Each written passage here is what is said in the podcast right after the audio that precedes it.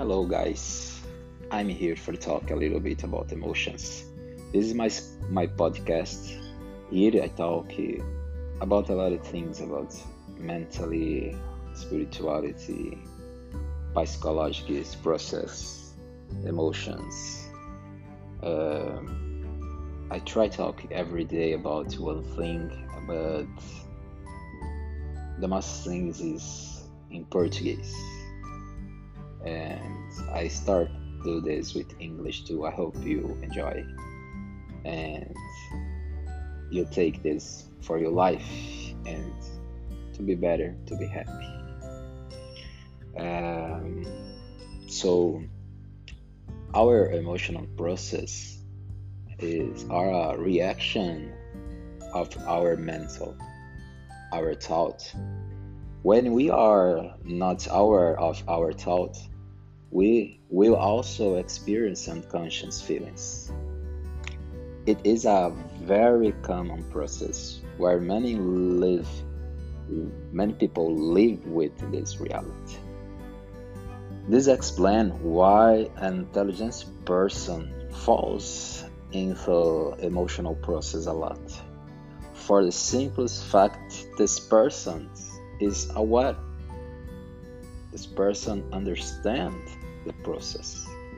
Not that not that uh, this person to be uh, indifferent or doesn't feel anything.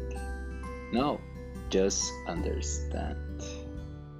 This person just know what is going on. A person who fantasies his thoughts a lot of, and we will be a person who feels very emotional a lot of fantasy, a lot of process, and putting himself in the fantasy emotional process, fantasy, and this creates illusions. This creates a very big ego. Uh, these are often very factful. The key here is to see a balance between the emotional and the mental between knowing and feeling. Uh, starting with the steps, you will be able to have a great balance in our external life. When it's coming to relationships, work, family, uh, we will have more balance to live socially. So, if you have uh, emotions a lot, try to understand them if you think too much, try to feel a little bit more. So at any time you can find your balance. You know, don't just take it easy, just stop to be silent, to be present, and observe how light you are now.